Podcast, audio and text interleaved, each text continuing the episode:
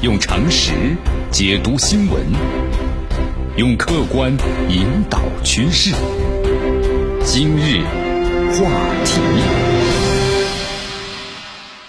这里是今日话题。大家好，我是江南啊。这里皮辞职之后呢，我们说了，留给中国足球的那就是一地鸡毛啊啊！之后的话，你看这个资本很狂热涌向了中国足球，对吧？七八年的时间里带来的利弊，那么就是这是绕不开的一个话题。你看冠军教头们的到来，中国足球呢在不断的发展，但是随着中国房地产的一个冷静和衰退啊，中国足球呢肯定会冷静下来啊，当然呢也会衰退下来。你看这里皮辞去啊，中国足球这个国家队主教练的职务好几天了。按照咱们中国的这个足球的惯例啊，是刚好到了体育的媒体们推出一系列的报道，对不对？抨击一下前任主教练恩中翠的这么一个时段了。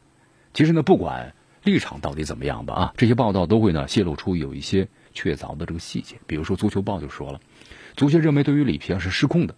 那么里皮的球员大名当中啊，原本是没有李可，但是足协跟里皮谈话，让里皮最终把李可带上。最后里皮呢还是把李可呢带进了大名单。但这呢不是强塞球员，那么干预用人吗？这是不是呢？感觉就是啊。不过呢这些细节呢在足球或者咱们中国国足发生啊，习以为常了。同样让人习以为常的就是国足呢，他为什么不行？对不对？国足不只是不行，而且一直不行啊！而且以后可能继续不行。你看，咱们说了啊，媒体或者咱们球迷们一顿的狂嘲讽刺之后呢，过完嘴瘾就完了。但是呢，咱们就不能把这个中国足球啊事情呢讲清楚。你看，咱们回顾几个场景啊。你看，在二零一四年的时候，就拿到亚冠不久的张琳芃啊，呃，就是这次咱们踢了一个乌龙球的张琳芃。那么接受媒体采访的时，他说了这么一句话：他中国足球太复杂了。啊，作为一支球队呢，还是要以踢比赛为最终目的。去国家队的时间很短，每年就这么几次。但是去了之后啊，感觉不好。啊，他举了几个例子。他说我们在这个亚洲杯亚预选赛和沙特打比赛当天开了三个多小时的会，所有人都不理解，那么到底为了什么？那么领导呢，还是讲根本的和足球无关的事儿，讲了三个多小时，接着就比赛了，不职业啊。那么比赛前的关键时间呢，没有踩场，没有主教练战术布置，而是领导开会，开完了就出场。那么在那一天的比赛之中呢，零比零战平，提前出现的是沙特。呃，不过呢，这已经是中国足球啊，环境呢是相当好的时候了，对不对？你看看，再说说国家队没有完成目标，是不是？同时呢，脱离了足球界。你看这次的话呀，国足在世界杯选赛输给这个叙利亚，千万年薪的主教练里皮愤而辞职。那么赛前这几个月，那么到底发生了什么呢？可能大家需要关注一下。世界杯预选赛之前呢，国足召开了二零二二年世界杯的誓师大会，在会上啊，就现在咱们中国足协的这个主席呢，陈务员发表讲话，给每个国国足的教练，包括呢教练团队，啊发了一本书。那么这个俱乐部的水平和国足的水平啊，就是应该是关系挂上钩了。在二零一一赛季，广州恒大那升班马的姿态正在中超。那么赛季初的时候，我们说了引进了很多的国脚嘛，你看包括像冯潇霆啊、张琳芃啊、杨昊啊等等等等等等啊。那么最终提前四轮，广州恒大在一年获得了中超联赛的冠军，那是缔造了中国的凯泽斯劳滕的神话呀。升班马第一年获得冠军，这还以前从来没有过的事情。那么这支黑马的忽然小局呢，我们说了，给传统的几家强队它带来非常大的冲击，甚至打破了原有的游戏规则，对吧？此前几家抢冠的局面一下子被恒大。一家就垄断了八年的时间的，在二零零二年咱们中世界杯的时候，中国踢进了决赛圈，对吧？小组赛对阵是哥斯达黎加，还有土耳其和巴西。当时各个媒体啊表达出乐观，就咱们可能三比零能拿下了哥斯达黎加，然后呢打防守反击为主，一比零说不定咱们能够偷击这个土耳其。最后呢跟巴西呢咱们来一个死拼，对吧？我们把球门死守就行了，力争一平，力争争平。那么这样一来，咱们积七分，小组出线就不是问题了。不过结果怎么样呢？咱们三战全输了，对阵巴西的比赛是第三场，这个时候小组啊，咱们已经是出局了。但无论媒体还是社会，都希望中国队起码这次咱们要进一球，挽回颜面嘛。但最终是零比三告负了。世界杯啊，咱们是羽杀而归了，却引起了咱们国内民众的巨大的愤怒，是吧？恨铁不成钢，球员不争气。你看当时赵俊哲呢，过这个卡夫，然后呢把那个球踢在门框上，你看很多人呢。都说要是我做的话，早就进了啊！你看当时有这么一件事儿啊，有一位这个教语文的老师，那是一位忠实的球迷啊，给赵俊泽呢所在的俱乐部寄了一封信，质疑他的左腿是不是因为踢假球被打断过，声称代表全班的学生啊，希望他退役。那么据说当时啊，看这个世界杯直播的时候，路边有一个修摩托店的啊，就修摩托的这么一个修理店，有一位球迷直接拿起了一箱子的工具砸向了电视机。你看看，其实啊，没有人去想过一个问题：咱们中国足球职业化才多久啊？这巴西的足球传统，包括当时的名震天下的三叉戟、大罗、小罗，对吧？里瓦尔多，那在整个足球历史上代表了什么样的水平？面对巴西，咱们还能打出这样的机会来，其实。已经表现的不错了，啊，但是没人管，对不对？反正你输球了，啊，其他的，那个时候呢不会管，现在也不会管。所以说，其实啊，球迷的感情从来呢都不必去照顾，只要你做好了自己，对得起自己，能对得起所有的人，否则在中国呀，你干不了足球这一行啊。不过里皮的感情呢，国足的球员还是要照顾的。目前这支国足的话，在里皮看来是他带过的最差的球队了。不过一开始并不是这样，你看这个里皮啊，多次呢和球队传达他三年来。就是一以贯之的这么一个理念，只要中国球员有信心，在亚洲范围之内，他可以和任何一支球队啊去抗衡。只是这支球队呢，不断的输球，早就摧毁了他的信心了。你看中国和伊朗的那场比赛嘛，成了一场没有压力的比赛啊，因为里皮知道会输，但输的结果他没有预料。你看他说了这么一段话嘛，他说：“我今晚对他们没有感谢啊，在最重重要的比赛中如此的失误，我预计过要输，但是没想到是以这种。”失误的方式去输了，对吧？你看这个后卫的话，相同的三个球一模一样啊。中场回到更衣室里的里皮当时是近乎疯狂的咆哮了，质问着后防线球员为何有如此低级的失误。你看当时据说呢吼起来了，屋子里能摔能打东西都都没有逃过老帅的愤怒之手啊。但是当里皮回到球场之后呢，也外界看不出来，是不是？之前的话里皮都已经完全要发疯了。根据球队的这个。记者统计，像这样的咆哮，据说这几年呢，里皮好像十次发作不下十次啊。最后呢，愤而辞职了，因为他觉得中国的国家队啊没救了，就说这些，哎呀，他无法为过亿的年薪啊去忍耐的地步了啊。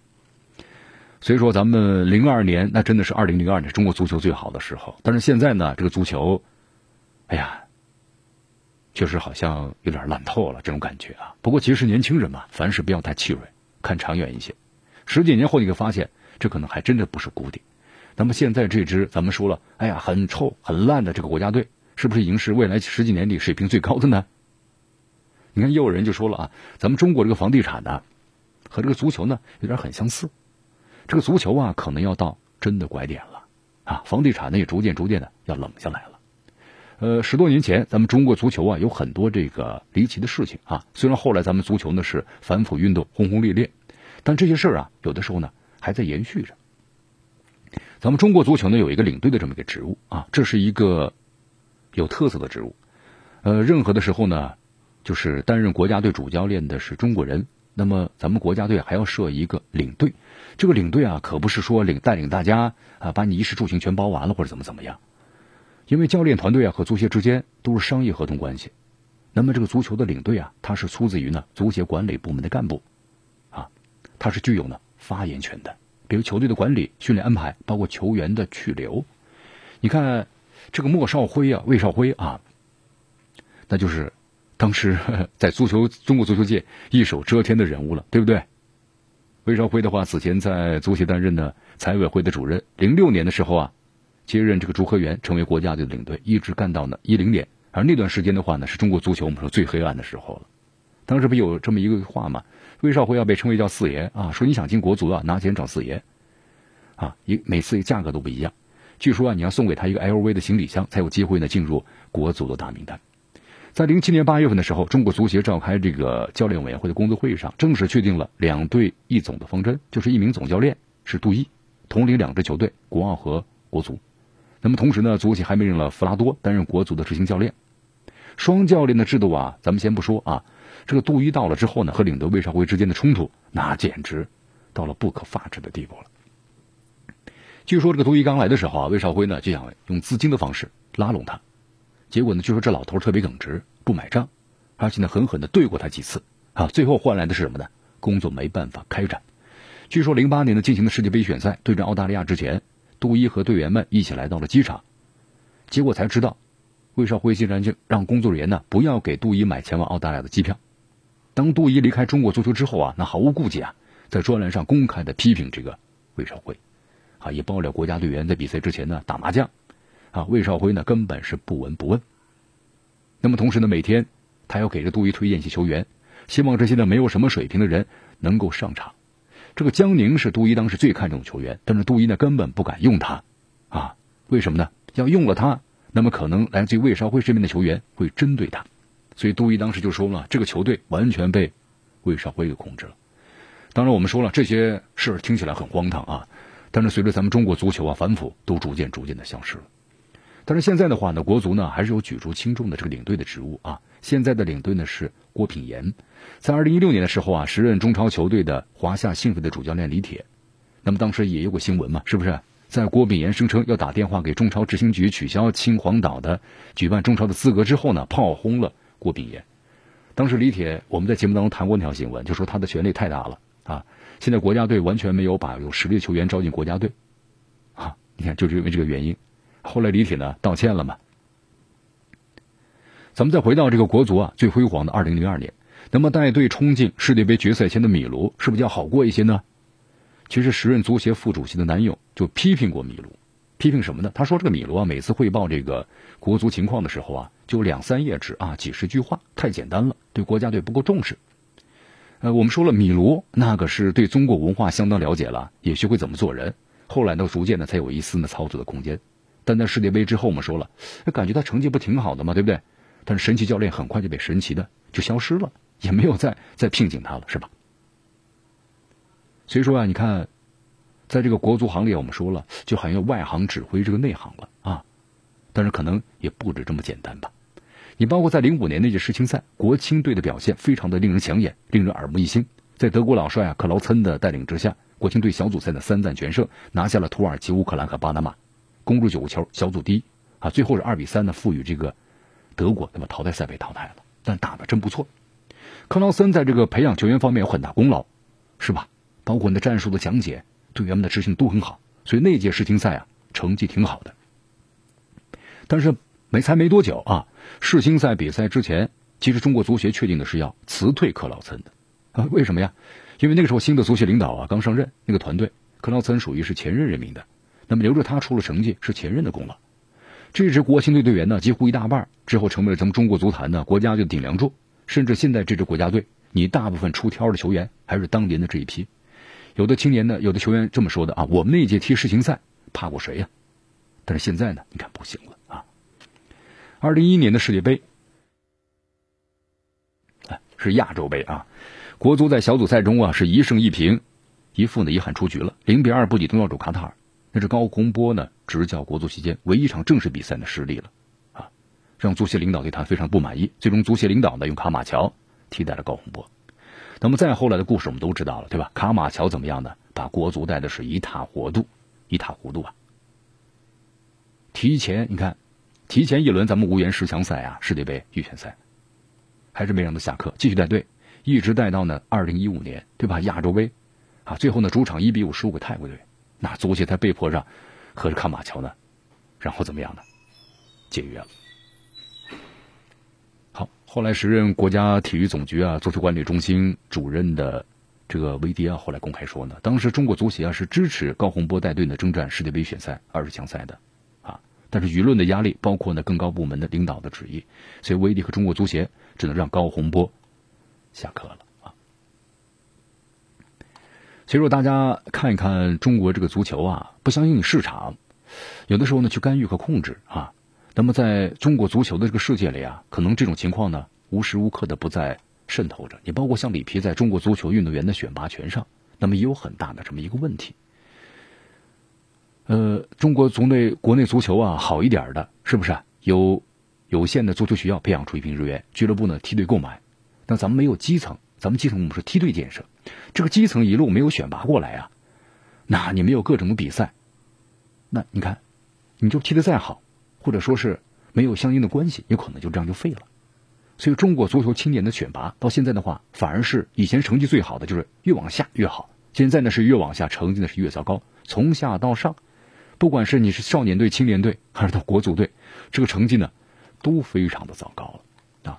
所以这里面的问题啊，有的时候看来呢，确实是非常的多啊。中国足球成绩呢出不来，那么大家呢都在非常的这个关注。所以说，在某些时候啊，我们要静下心来，看看中国足球，那么到底是技术不如人呢，还是集体的整个不如人呢？足球俱乐部啊，现在是烧钱的一个代名词了。我们说了，世界上名不经传的中超联赛，你看突然呢，闯出现在了国际的足球市场上，有巨款，是不是？跟这个英超、西甲等五大联赛呢抢夺外援。但是话说回来了，那么这样的一个浮夸的泡沫，在如果垮塌之后的话，那会是对中国足球带来的是什么呢？那就是巨大的冲击啊！有的时候就像咱们很多经济专家评论这个房地产一样，是不是？资本狂翻一番以后，激进的中国足球可能对大牌教练也没有敬畏之心了。也包括了一批中国足球，在大牌教练的指导之下，依然也不能够获得呢更好的成绩。所以说，参照这种情况呢，你看现在接下来咱们可能就是 教练不行，然后呢，咱们媒体们或者是球迷们大打苦水，然后呢，痛陈主教练的恩重罪。其实我们要说的是啊，中国足球可能就跟中国的房地产有很相似啊。房地产呢会冷静下来，中国足球也会冷静下来，当然也会衰退下来。用常识解读新闻，用客观引导趋势。今日话题。